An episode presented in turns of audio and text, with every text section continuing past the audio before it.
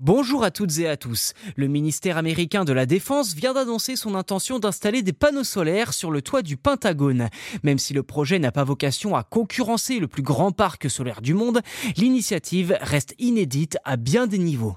En fait, cela fait partie du plan de l'administration Biden visant à rétablir le gouvernement fédéral en tant que leader en matière de développement durable.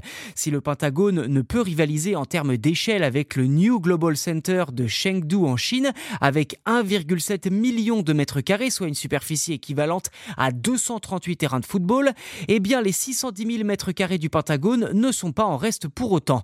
Outre les panneaux photovoltaïques, il est également prévu d'installer une pompe à chaleur pour un objectif zéro émission nette.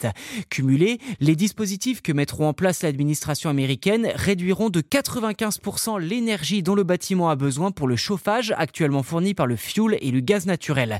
Selon leurs calculs, cela permettrait d'économiser plus de 7 millions de kilowattheures d'électricité par an pour une facture énergétique réduite de 1,36 million de dollars.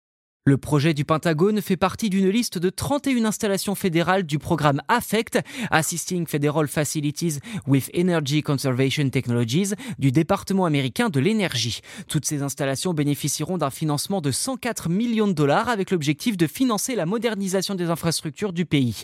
D'autres projets sont également en cours, comme l'application d'un film photovoltaïque sur les fenêtres orientées vers le sud du ministère des Transports, par exemple.